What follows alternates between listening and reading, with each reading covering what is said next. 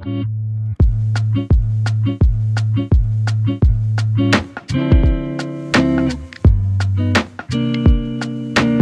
要你是外国人去，他很可能就是因为你是外国人，然后给你差的收费，可能就是韩国人的好几倍。我我就是对色彩就特别敏感的一个人，所以我很知道自己什么颜色是适合我自己的。所以当我看到这个免测就是色彩测试的时候，我真的是满脑子的疑惑，你知道吗？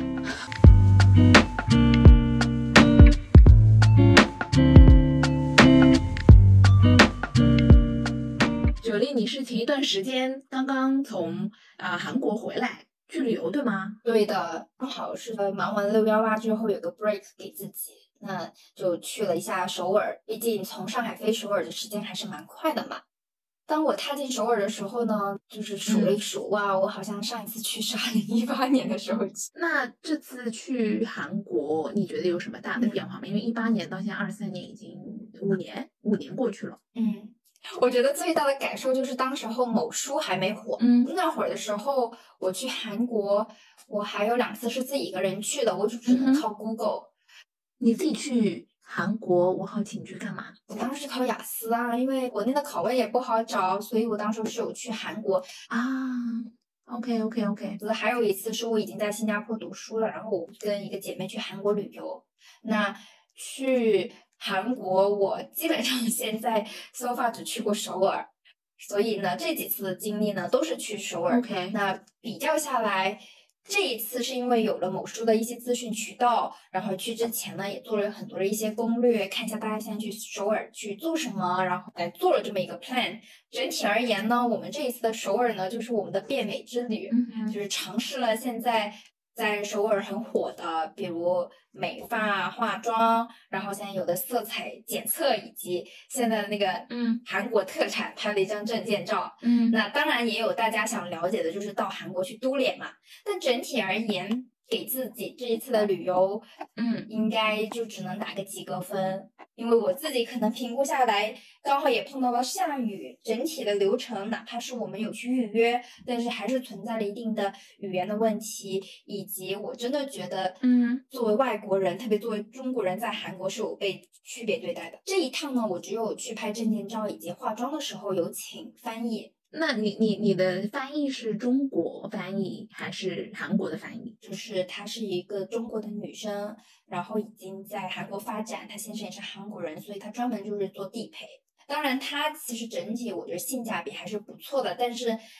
我也会觉得，嗯好的翻译和不好的翻译是还是会有差别的，因为有时候我会感觉她的翻译。明明就是我请你是来做翻译的，给我去翻译对方讲什么，但是他对我的一些疑问，他直接就作为他的这一方来回答我了，并没有向我去问对方，所以我就会再次的强调说，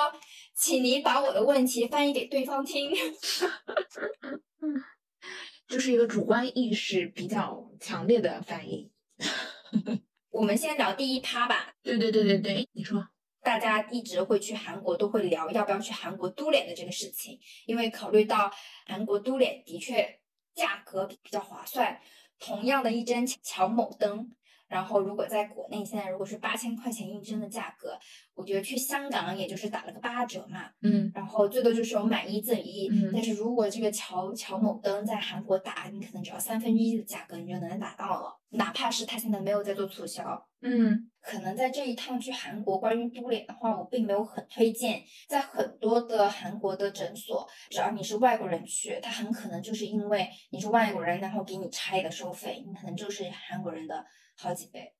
经常会有这样的事情。所以我会建议，如果大家去，先去很多诊所的官网，以及在他们那个 Naver 上的那个，其实 Naver 有点像结合了地图、微博、大众点评这种三个集一身的角色，你就能在上面，其实你搜这个地名，你就能搜索到这个店家它的价格的收费，以及你可以到它的官网上去看，嗯。嗯，所以你这次并没有在嘟脸上面被坑，对吗？还算是比较 fair 的一个 treatment。对，因为想坑我也蛮难的，因为我还是那种要做功课的人。然后这种医生什么的，毕竟我们在国内，你要用到注射，那你肯定就是必须要考虑医生的技术、医生的审美，所以放在国外也是一样的。当你如果不了解对方的。这个医生的审美和专业水平，你又碰到语言不通的问题，哪怕你是请像我们这一次去的这个诊所嘛，它其实这个诊所在上海就有店，嗯，是个蛮有名的店的，而且我们还翻那种手册嘛，说是江南他会推荐说这个是一个靠谱的诊所，嗯，但是我们去进了那个前台，那个整容脸的前台，真的让我们非常的生气。就是他有一个毛病，就是一就是跟那个中国翻译一样的，他作为一个韩籍会中文的翻译，他也是用自己的主观去回答你的问题。嗯，所以当他来跟我讲话的时候，我就会自动屏蔽。然后，对，然后我就会问他说，嗯，像乔尔登这样的提拉的打法是他非常特有的技术，那这个我们的这个院长他能不能这么打呢？然后他说不行的，我们院长有我们自己院长自己的打法，他就是就是在哪里你就打哪里，我们没有这种提升的打法了，只有你们中国的医生才有这种打法。我说不对呀，人家美国的呀，美国也这么打呀。嗯，然后他就不然后他就没有话说，所以没有办法反驳。所以你最后的打法是按照你自己的想法去打的，还是韩国的打法？并没有，因为我当医生已经在了。其实医生他应该有来过中国，会几句中文。嗯，然后这个这个我趁医生在，我想着有医生有护士，至少这个这个什么韩国的前台这个整容脸至少态度好一点嘛。所以我就当着医生的面，我再次提出我的问题，我说，请你翻译给医生，他会乔雅登的提拉提拉打法吗？嗯。然后他的确也帮我问了，然后这个医生说不会，哇就是他的医生就没有这么大，所以可能我觉得在韩国目前他的填充的手法大部分就是缺哪他就打哪，嗯，这还是蛮看医生的审美的，他可能觉得你的鼻基底缺，他就会只打鼻基底这三角。然后，如果他你可能觉得太阳穴缺，你可能就打太阳穴的这三角，他可能打的位置会稍微大一点。但是如果你真的是希望这个医生打的比较好的，其实想要头包脸的感觉的，你其实就是不能只打太阳穴。如果你希望你的这个法令纹很多是因为骨相的原因，你不能只填充法令纹，你就是得让你的这个脸上的这些得有一些嗯锚定点的打法，让你的这个整体颧骨的这块肉会稍微。提拉一点，可能整体会比你单纯去填法令纹要更好看。嗯，所以我不太清楚为什么这个医生已经做到这么一个算是，呃，在中国以及韩国都有分店，又被这个江南区推荐的诊所，还缺乏一点点技术，让我有点失望。所以不是说韩国就是都脸嘟出来的都是像流水线出来的，就一个模子印出来的嘛。不像，就是可能日本啊，可能，呃，中国现在当然开始有那种审美的那种全脸设计出来嘛，就会有一些区别，也是没有大动你的脸，可能就是在你的原有基础上进行一个叠加的调整嘛。我觉得这个可能就是大家技术线的不同。不过反过来看，就是我们国内现在其实这个嘟脸的技术、审美各方面都在大步的向前发展。我觉得是一件好事啊，这样子看的话。当然，我觉得可能在目前国内还是集中在北上广，嗯，有一些不错的医生以及性价比有在提升，我觉得这是一个蛮重要的。因为我当时候在那家那间诊所会碰到另外一个姐姐，她其实应该是一些小一点的城市，她过去的，顺便她去旅游去玩嘛，嗯，她就会觉得啊，你你是上海的，你为什么还要来韩国去都脸？嗯，所以如果。我觉得专门跑去韩国都脸来做这个旅程的话，我觉得是不值得的。那肯定。而且我发现，嗯，韩国很多的产品真的就是你不了解就不要随便打，因为韩国很多本土的，他当时候跟我讲，比如像那个前台他很搞笑，他跟我说，我们现在韩国都不打玻尿酸的，乔尔登的进价就很贵，我们现在都在打胶原蛋白。就他们就是很喜欢去把所有的这种东西什么都敢往脸上打，胶原蛋白是不是也很容易就是造成那种囊化跟那种块状结构啊？虽然国内也有像一些胶原蛋白啊、少女针啊等等的，但是我会觉得我对于这些产品稍微会谨慎一些，毕竟要打到脸上嘛。对，所以呢，我在去之前，我有做一些调研，看我自己能不能打这个。可能看为口碑呢，大家的观点是，这还是蛮看医生的技术以及看这个产品的。你医生一旦打多了，其实也不行，嗯。因为他可能在一些就是在强调刺激你自己能长，你懂吗？就是让你自己能嗯。把这个苹果肌长出来，但是你没有办法控制它到底长得怎么样，嗯，我懂你意思，嗯。所以也不建议一下子打很多的，嗯，所以也会要看医生的技术、医生的用量，然后你也不要太心急才能去打这个。嗯那我本来去韩国就是图它是不是性价比比较高，然后一下子可能打就多来两针，这样就能省事儿，这样嗯才会适合打这样的项目嘛。所以我倒不建议大家会去韩国打，而且韩国本土也有自己的胶原蛋白针，我还拿他的手册回来，拿拍给他的手册拍照，然后去去拿回来，回头好好研究一下。他们其实也有自己韩国本地的这些产品，你更不知道它里面是什么了。然后我也觉得韩国人很敢把东西往自己脸上打的。对呀、所以你看他们就是，嗯，可能现在看起来很漂亮，但是再过几年就觉得很奇怪的一张僵化的脸嘛，可能是需要做修复啊什么的，就是因为太敢往里面什么东西往里面打了。所以我觉得回过头来看，就是，嗯，我们丢脸还是要谨慎一点，做好功课再去选择，也不要光看就是价格，韩国很便宜，然后就疯狂的跑到韩国去去去做。其实国内有很多不错的医生跟医院，也可以给到我们非常好的服务跟这个经验，对吧？对的，特别是对于那些你到韩国，他对外国人就有价差的，你就赶紧走吧，就觉得不值当。然后唯一好的是正规的，然后对外国人友好的还能退税，就是那个那个打针还能退税，就这样我还是蛮意外的。嗯，我觉得我下次去韩国的话，我可能会打打水光这种 最简单的，没有风险。没必要啊，你打水光不就国内打水光就好了嘛？国内不是贵吗？那边不是便宜吗？哎，你现在打水光一千多块钱已经很便宜嘞，你去那打水光，我听说几百，那就是可能几百就是比较不太好的药水，我不知道啊。所以我觉得还是看产品吧。嗯，如果你对标还是打这种普利兰嗯或者打费洛嘉，我觉得可能能考虑。但是我这一趟去韩国，我还有一个发现，它这个诊所非常不专业。就是我其实嗯在中国国内上海打的时候，很多诊所都会让你看一下这个药，然后说你看我给你拆了什么的。哦，他没有。对他没有，然后他呢已经拆开了，他才给我说，你看我们给你打的是这个。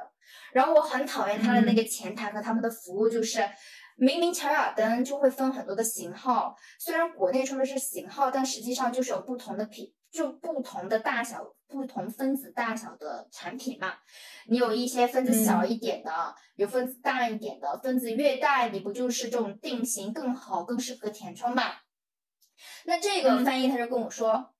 我们乔雅登就只有一款的，不像你们中国啊什么有那么多什么型号，我不知道你们说的是什么型号。我说那你拿过来给我拍看一下吧。然后我就要拍一下，然后他他就说那那拿过来，拿过来的时候他其实给我一个针，他已经那个盒子已经拆开了，他不是当着我面拆开的。然后，但是呢，我后来留了个心眼，比如医生其实打完还会给你看一下针，他可能觉得我已经比较较真嘛，所以医生打完就给我看说，你看这个打完了。我说好啊，那给我拍一下这个号码。然后这个嗯前台又开始激动了，他说我们这边没有号码的。然后我就我就不理他，我说我要拍一下这个针的这个编号，请你拿给我。然后他就没办法，就是拿给我去看这个针。当然，我打的这个刚好是一盒两支。然后我当时候想还拍了一下盒子外面的这个编号，跟里面的这两只针的编号是一样的是不。是一样？因为我当时嗯候第一反应就怎么觉得我这两只针的编号一样的呢？因为我当时候我也嗯没想到它一盒是两支，后来我请他把盒子一起给我来看，我就比对了一下，我确认了这个盒子打的是这个，以及打的这两支针是这个，然后来增加我自己的这个信任感，不然我对他们真的很 很没有信任。我跟你讲啊，也正是你这种比较较真儿的客户，一般的人可能就啊，就这样吧，就这样吧，哎，没准儿可能就真的被骗了，或者被糊弄了。我再补充一句，可能说一下现在韩国流行什么。我发现他们最近流行一个叫 Emood 的，什么东西啊？你再说一下。它叫 Emood，它是个仪器。OK，然后它这个仪器也是有点像超声炮这样的功能，然后让你瘦双下巴，然后让你的脸变小，然后有这么一个产品。其实这个产品我在国内是看见过的，但是没有那么流行。但是我发现，如果在韩国，他们已经把这个仪器的这个项目当成是一个美容项目来做。因为他们的这个韩国呢，这些诊所呢又有很多不同的分类，有什么美呃这种整形医院啊，有皮肤美容诊所啊，有这种可能专门是做这种偏光电类的，它会有一层一层下来。现在国内也是啊。那大部分他们流行就是做这个嗯 emo 的，它这个 emo 就比较简单，它就是可能一千多块钱算下来，我记得我朋友都是六十万韩币。他除了做了一个 emo 的之外，还做了一个皮肤什么等离子啊什么的比较表层的这么一个清洁嫩肤的一个仪器吧。嗯当然打下来可能一千多块钱，就性价比较高。，OK，基本上就是说去那边人均都会打的。行，那下次去韩国可以尝试一下这个新的玩意儿。就整体而言，我也是建议，如果大家对于一些诊所感兴趣，还是得花一些心思，就是要稍微绕一点。你可能先搜一下 Naver 上面大家对于打什么水光针啊，打什么这种不同的产品呀、看一下当地人的口碑，专门找那种不是服务中国人的，然后你好好请一个翻译带着你去。其实翻译真的不贵，你可能给人家算两三个小时，人家也就是两三百块钱的事情，就嗯，挺划算的。对，挺划算的，让他陪你去，然后你就合理安排行程，然后陪他去帮你做一些基础的翻译就够了。嗯嗯嗯，嗯，这是我对于大家如果真的有想去做嘟脸的，就不嗯太要找这种。当然，你也不要听这些翻译给你的推荐，因为我们请那个翻译哦，他有他有推荐我们去那些诊所，我们觉得都不很不划算。他可能也有自己的返点之类的嘛，就旅游产业嘛，对对对都有可能这种灰色嗯收入嘛，对吧？相关联的。嗯，嗯，那咱们来说说你这个提纲上说的妆容呗。这妆容，韩式妆容还是比较有名的吧？妆容这个事情，我真的是被小红书博主种草的。嗯韩式妆容有自己的特点，现在他们比较流行的是白开水妆。嗯哼，就是整体你看到为什么有人分析韩国的女明星近看还是挺好看的，然后在这种拍电影啊、电视剧也都挺美的，但是她一旦走到了这个秀场上，或者走到这种什么什么戛纳秀啊这种的，其实他们就会。比较索然无味，就是因为他们其实流行的妆容，或者他们所提倡的就是这种白开水妆的妆容，就是希望皮肤是亮亮的，然后重点细节都放在了眼睛以及嘴唇上。嗯哼，难怪我记得我那时候去韩国，我老觉得马路上每一个姑娘皮肤都特别的好。我觉得应该就是她们比较容易，比较会化底妆。你就感觉她没怎么化妆，没有怎么化浓妆，但是她就，嗯但是你也知道她一定化妆，对，所以呢，她化完妆以后的效果就是特别透亮的一个肤色。嗯，一直到现在，我都还在跟我朋友讨论，就是哇，韩国人皮肤那么好，是不是因为他们的水质特别好？那我觉得现在听下来，应该十有八九就是都比较会化妆。那说回我们这次的妆容吧，我发现他们的眼妆其实也比较简单，基本上就用那么一两个色号去给我画，然后浅浅的、淡淡的眼影，整体呢都放在了眼睫毛上。它眼睫毛就是那种两根一簇一簇的给你粘的，嗯就不断的去跟我说 look up look down，、嗯。就是其实就看上面看下面，就不断的对照镜子，然后就给我看我的睫毛粘的好不好。然后粘完之后呢，他们韩国的这种彩妆师还是比较老的那一套的，就是我这也是跟我以前做媒体的时候跟彩妆师学的，他就把那个牙比牙签粗一点的那种小木棒嘛，他用那个打火机烧了烧，然后就把你这个眼睫毛给卷起来。就除了给你夹睫毛，然后给你粘，粘完之后还帮你这个再烫一下你自己的睫毛，睫毛膏刷起来，嗯然后把你自己的睫毛跟它那一簇簇的睫毛，它就用镊子一根一根一根的去帮你原那个它的那个假睫毛粘一起，所以最后你可能远看就会觉得你的睫毛就很自然。哎，那我想问你，你化完妆以后，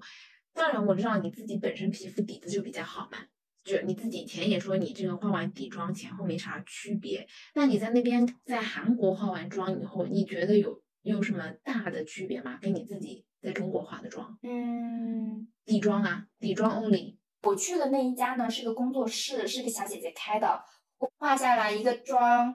就是一个日常妆，大概是七万七韩币，算下来四五百块钱嘛。你觉得整体呢比我在上海找韩国的小姐姐化妆要便宜。做下来，她首先是给我做了很多的护肤，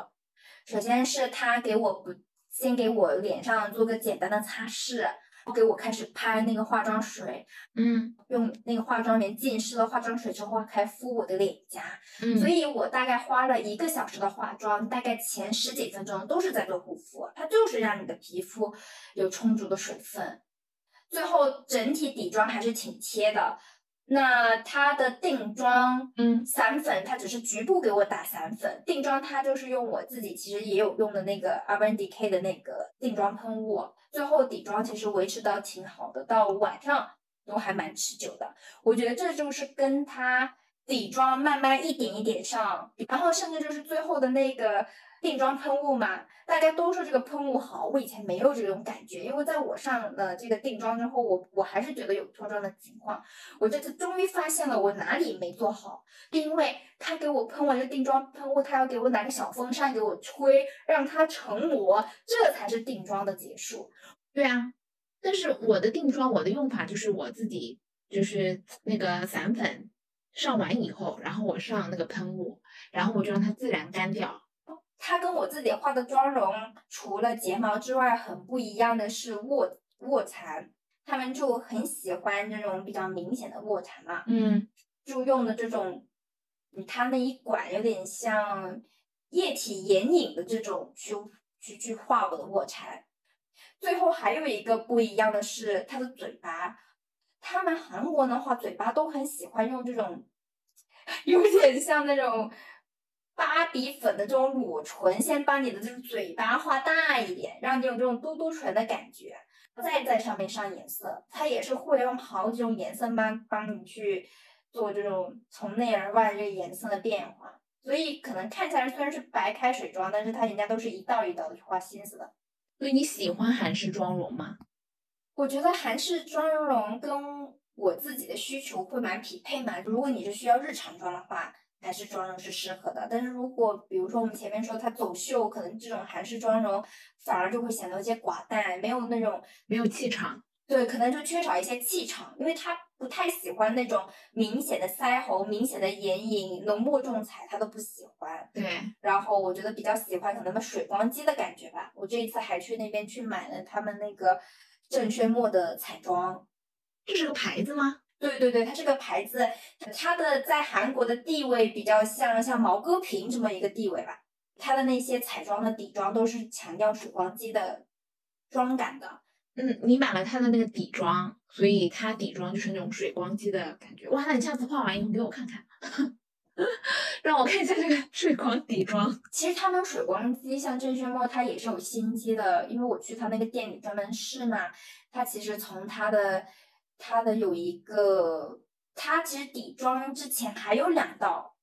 它的隔离前有一道是有点像这种保湿乳这种的，它擦完之后是稍微有一点点黏黏的妆前乳呗。它这个黏黏的这个就是为了把那个底妆牢牢的抓住。我后来有看那个真轩墨，在我们的小红书平台有自己的官方账号，有中文翻译他的那个视频。哇，今天晚上就去看一下怎么画的。所以你是去那边拍证件照，所以就开始有这个化妆的流程是吗？对，因为我想着反正我都要拍证件照了，这个证件照也是被某书种草的。呃，但是蛮奇怪的是，我要去 Google，我先搜索这个这个品牌名，去找到了它的韩语官网，再把韩语的名字再贴回来，我才能在 Naver 上面去搜索到它比较全的门店。你就算 Naver 上去搜索这个英文名，你还是找不到。很奇怪，他所标注自己店名的英文名对应的韩语名，但是这个韩语名一旦倒回 Google 了，会倒回 Naver 了，它又变成另外一个英文名。因为韩国人不用，就是 I mean，他们那个 Google 的，他们有很多像中，他们像中国商行，其实我觉得就是有很多 App，他们都是 local 的一些开发者开发的。对，幸好就是自媒体比较发达，现在小红书有很多攻略。那我们至少就是可能真的就得笨办法，只能这么一道一道搜。有时候这些博主种草的，我们也只能说他如果有在评论区给粉丝回复这个韩语，我们也只能复制这个韩语再去搜索，我们就不能直接去搜索他们那个英文的地址，也搜索不出来的。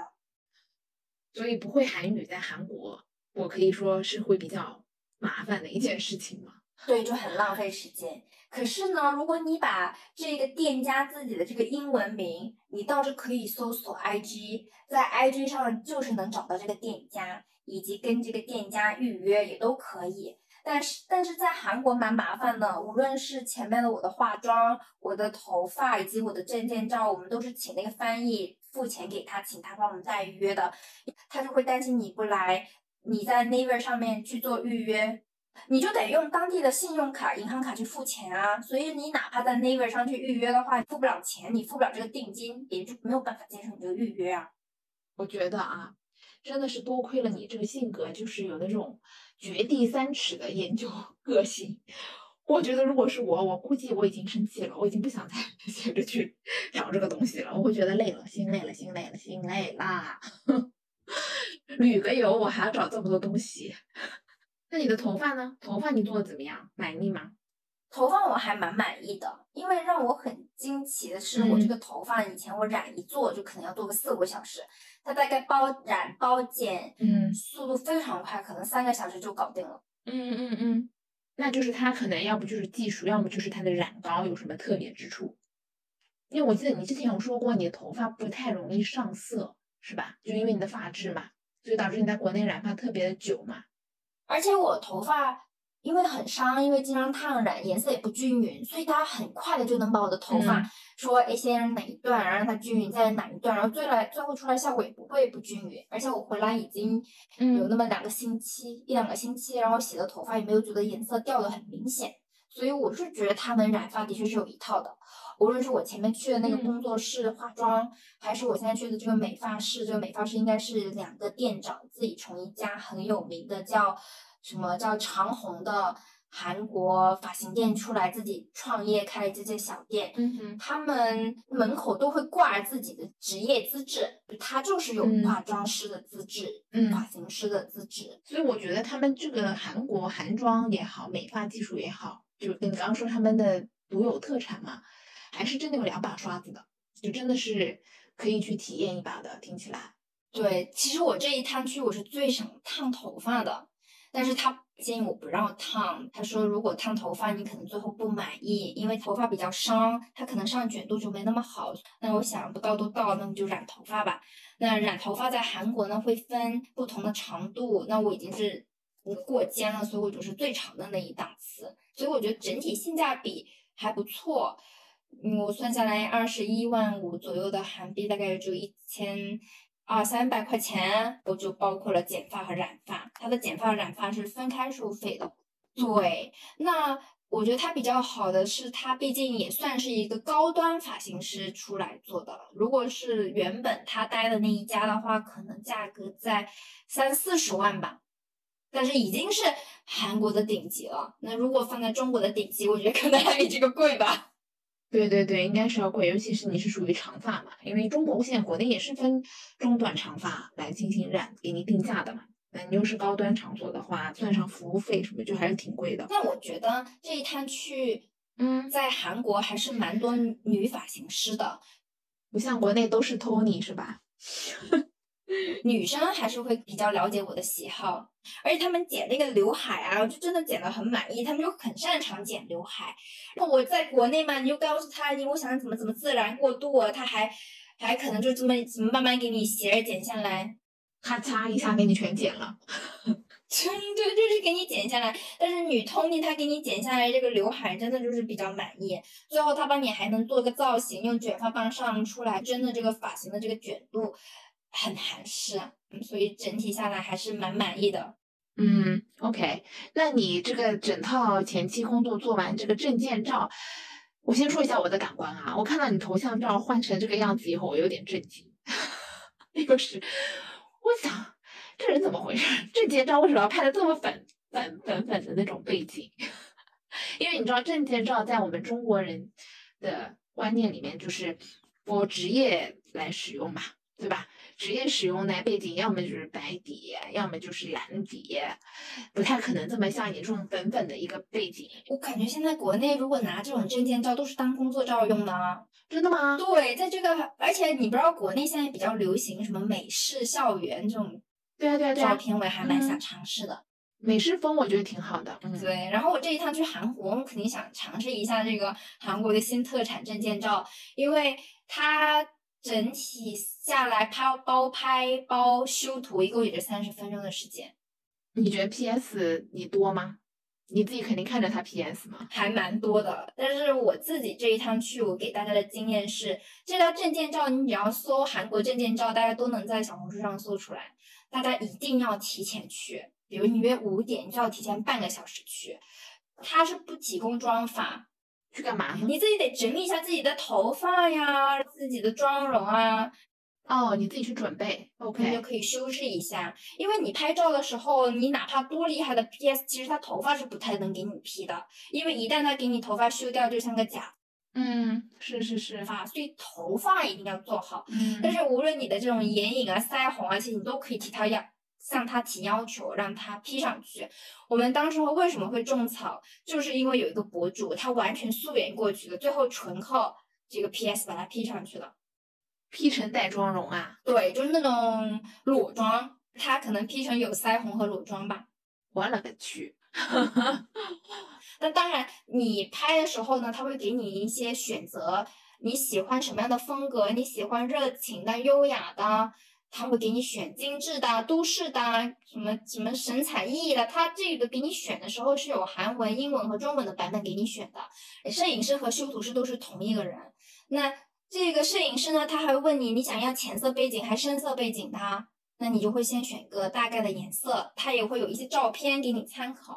那最好呢？你除了就是提前早一点去做好自己的妆发，以及你要填这个问卷，还有就是你可能也在可以小红书上搜，就是搜到一些博主你喜欢的颜色、照片风格，然后给到这个摄影师做参考。那这样是效率最高的，因为无论你在做什么，他就只只服务你三十分钟，只要快到三十分钟，他就告诉你说好了，我的服务时间要到了。那你最后成型的照片是只有你这个头像照这一张呢，还是你有很多没有放出来？它就只能一张。我也问过，我是不是可以多修一张，就可能加一点钱，就多要一张照片。他说不行，他说如果你现在要这个照片，我不能马上给你，你只能把按原价，比如你现在我们找这个店长是八万韩币，请他拍照修图，你就再付八万，那再拿一张照片，然后之后再给你。哦，那就不太划算。对，就没有那么划算。那家店长是八万，普通的摄影师是六万。排队的时候，我倒是看了一下，那个玻璃是透明的嘛，你能看到别人在修。我觉得其实普通的跟店长，我觉得没有太大的差别。而且我感觉可能这个店长可能那天工作比较累吧，我觉得服务态度也就这样吧，态度不太好，就也没有到不太好，就那种呃礼貌的距离感，你能懂这种吗？那那你自己。就测，因为现在其实说实话，国内的各种就是呃摄影馆呃挺多的嘛，而且有很多其实做的挺成功的。你自己拍下来这么一张对比，你觉得这个钱值得去花吗？值得真的去韩国有这么一次就是尝试吗？如果让我再次选，我还是会这么选的，因为我自己也去海马体、天真蓝这些照片去看，也不便宜啊。我觉得修下来，OK，没有韩国修的好吧。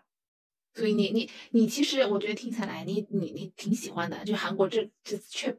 你体验的这所有的林林种种，虽然有小小的吐槽，但是你还是挺喜欢的。对，但是我做了好多功课。那你跟大家讲讲你那天有跟我提到的一个什么色彩测试呗？我觉得好像也是你前面化妆、美发、拍照的衍生品。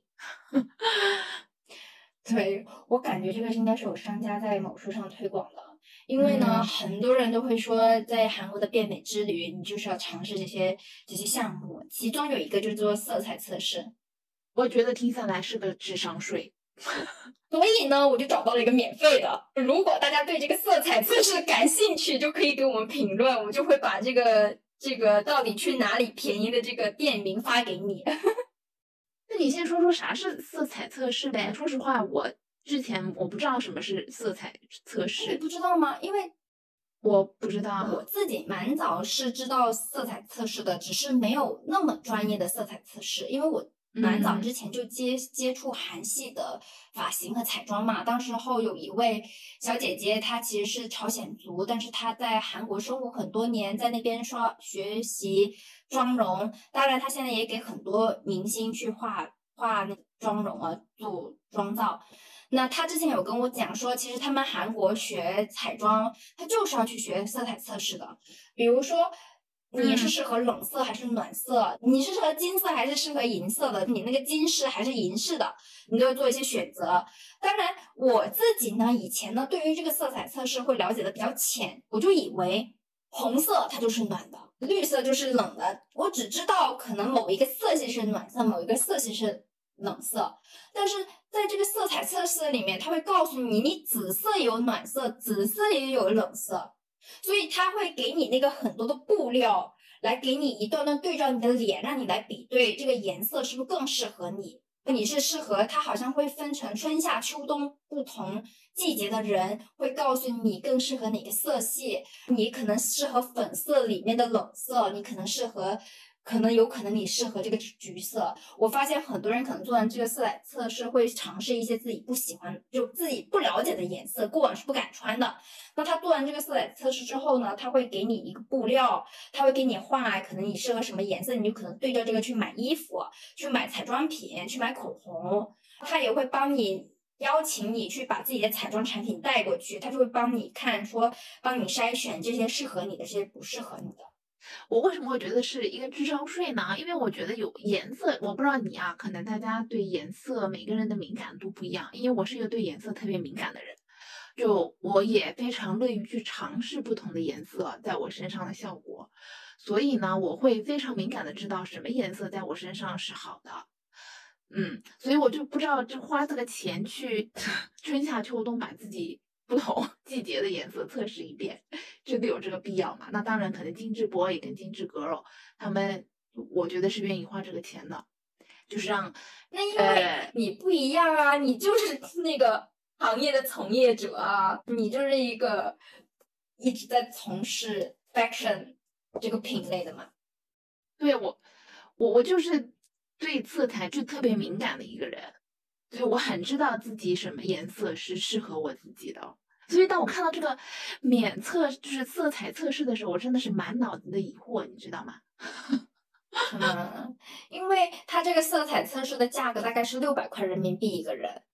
不便宜哦。它是全套给你，比如比对，你要不带妆过去，比对你的颜色，比对你的底妆，比对你的彩妆，什么比对你的发色等等，还有可能甚至一些比较细的东西，看丰富度如何啦。甚至是说我看到国内已经有人想要把这一套搬到国内去帮助国人去做色彩测试，培训大家。我这一趟呢做的这个攻略呢，就被我刷到这个色彩测试这个六百块钱，我小姐妹很想去。当然，当然最后行程我们最后放弃了，但是我会做到一个攻略，我搜到他们韩国在。应该在江南这边是有一个店，我忘了在江南还是宏大，还是挺方便的。你它有那种机器给你测，比如你就是走到那个机器前，它就给你测你的色彩比对，你的色彩测试的结果是怎么样。同时，那个那个店呢，还有人去给你这个小姐姐会给你做局部的彩妆。我觉得他们已经想发展成一个新的行业，有点像肌肤测试的这个，去吸引大家尝尝试一些新的品牌、新的产品。而且他那个店还有课程，我当时候蛮想去报那个课程的，但我发现他们的预约机制还是蛮抢手的。这个课程，比如说我提前一个星期去看下个星期的课程已经约满了，还要交钱。那课程不是免费的，贵倒不贵，可能就花个一一万韩币，一两万韩币就蛮便宜的。是多少人民币呢？你就当大概六十到一百二十块钱嘛，你就能免费体验哦，挺便宜的。对，免费体验这样的彩妆课啊，那个学习跟着彩妆师，他有一个彩妆课，有一个发型课。这个色彩测试还有一个补充，就是大家可能在月初就能去看这一个月，当然你要早一点预约。所以就是你有可能就免能蹭到一个免费的全妆啊，就不一定你要去这个化妆室才能化到这个妆，你有可能到这个彩彩妆测试，因为他为了推荐他的彩妆产品嘛，那可能就能有一个免费的全妆是韩国的彩妆师帮你化妆。我觉得你这个人呢，听起来好像天生就适合做美业，去韩国一整套，天天就是整这些头发呀、化妆呀、涂脸呐啥的。因为很多人，比如说我朋友，他们去韩国会去买衣服，然后真的会买很多衣服回国。然后很多人都跟我说，就是以前在疫情前，就是机票什么都挺便宜的时候，他们真的会一个月去两三次，就周末就飞过去。我们这一趟其实有看的，比如说。我我其实有一家叫 Low Classic 的，以前我们就去过，这一趟还是去。我感觉他那个设计师品牌就有点跟我俩之间聊那国内的设计师品牌，他可能针对就是那种身高很修长的人，就跟我的这个身高就不匹配。我所以，我逛到里面了，我一觉得他衣服的材质就一般，第二可能他就是有点呃，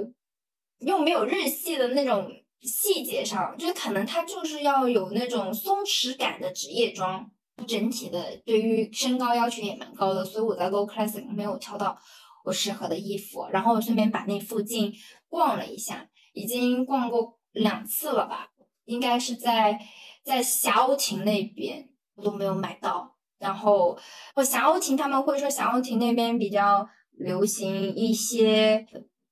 偏名媛一点的风格的，反而那时候因为我们也搜索了一下，然后时间比较紧迫，的确没有挑到特别适合。那我小姐妹她是喜欢休闲装，我休闲装有这种买手店是四层楼的，然后大家如果感兴趣的话，可能也是给我评论，我给你呃回复一下是哪家店，因为好像叫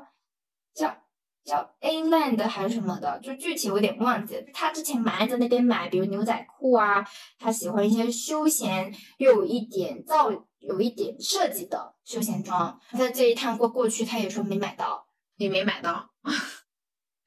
后来我们搜索，包括我们问翻译的小姐姐，她推荐我们去汉南洞。汉南洞离市中心稍微有点距离，都是一家一家独立那种设计师品牌店。我们看到有一家是蛮多人排队的，但那家排队卖的那个衣服可能有点像这种 logo，可能它就是一个普通的衣服，带一个 logo 这样的这种的 T 恤的类的产品，所以也不是我特别喜欢的。后来我们还去逛了一下，说是现代百货，不是一个叫什么现代百货 IFC，它的。建筑物还是蛮特别，整体也挺大。我觉得吃的东西倒是蛮多的，咖啡店都说韩国人以咖啡续命，熬到凌晨三点，大街上还是蛮多人。那这个据说我们大对它的期待是希望说它是有很多店都集合在里面，在负一楼。但是逛完下来会觉得整体他们这种潮流风格就是韩系美美风，带一点休闲又又偏。美国街头风了，然后也不是我们喜欢的，所以我们这趟下来的确就是逛衣服，没有没有逛到。我觉得真的可能要花整整一天的时间，一间一间的淘，可能才能挖掘到自己的喜好。我之前看到小红书有一些博主会去画一个地图，说汉南洞有这么十八家能逛完，但是我觉得其实还挺累的，比我去去变美还累。逛街是累啊，是个体力活。那所以你没有买衣服，你别的也没买，你啥也没买啊？我就在，就是好不容易在宏大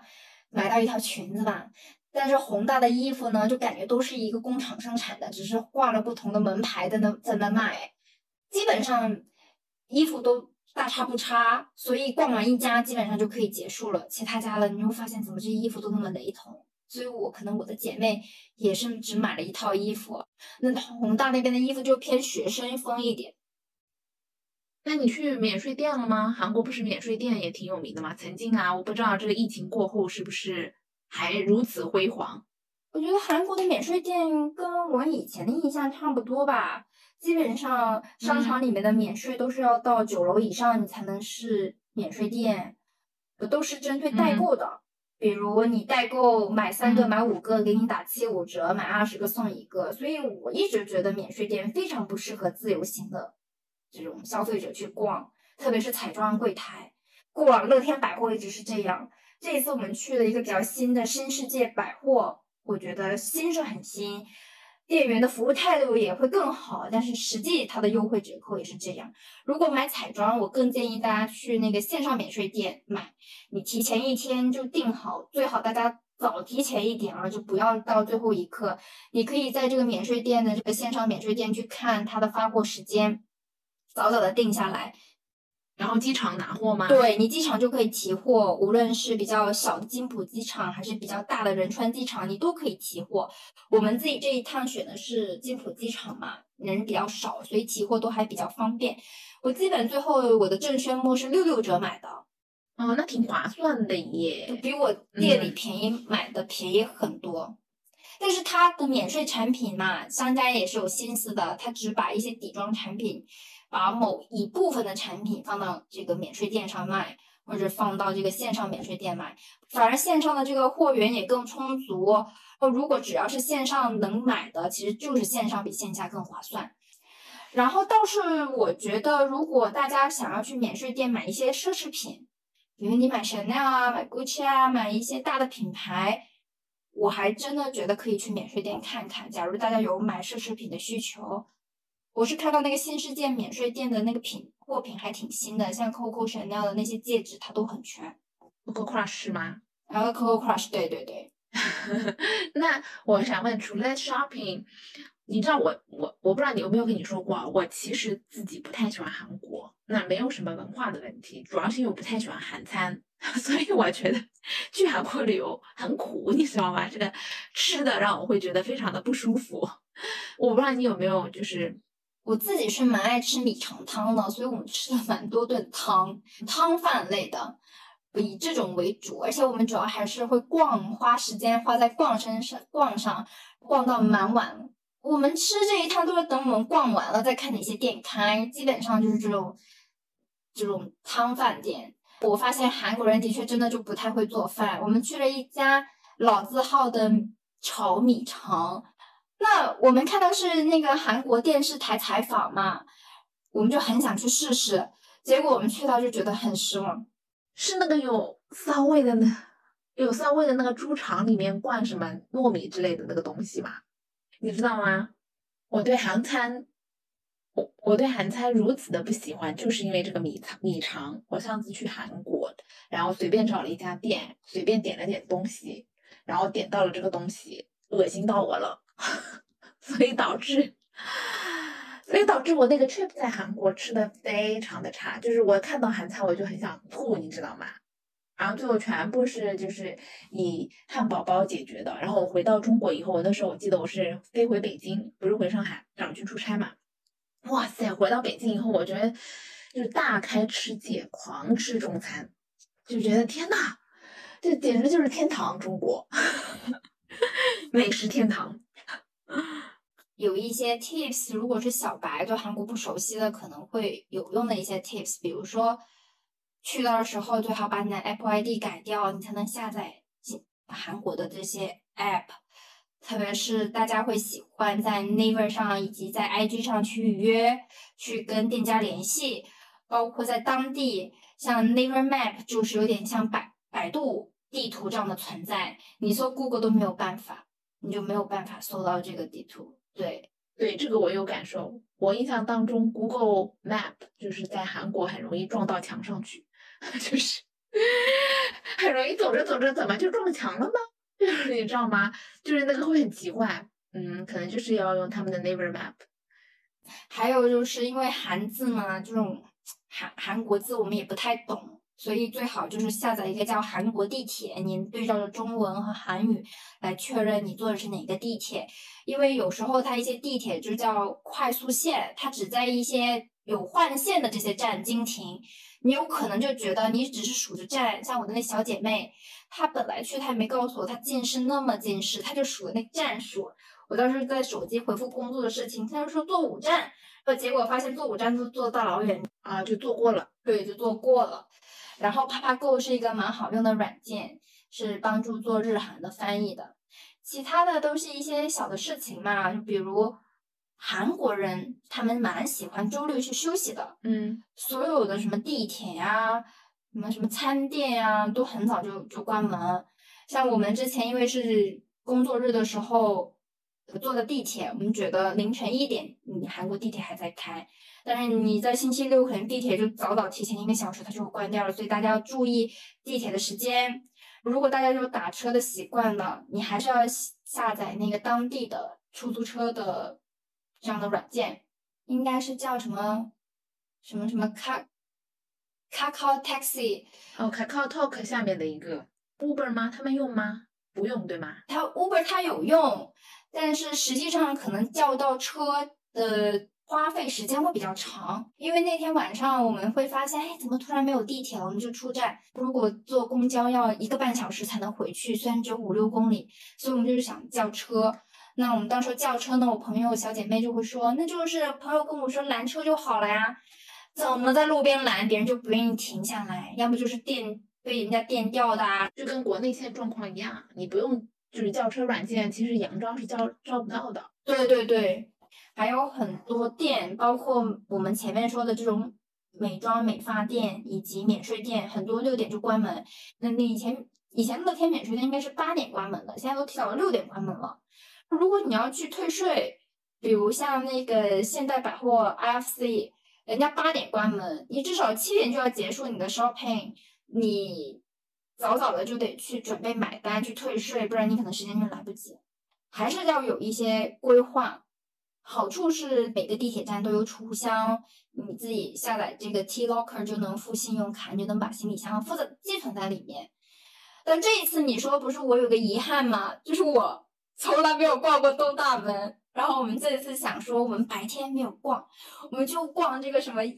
什么什么什么日不落的东大门，想看看东大门是晚上开店的嘛，我们就想去逛，结果发现原来东大门星期六不开门。没有，那这个扑了个空，不在我的这个，就是我我小姐妹其实是跟我说，我们就冲了，就去东大门了，我们都已经上地铁了。我一搜，我发现东大门休息，我就说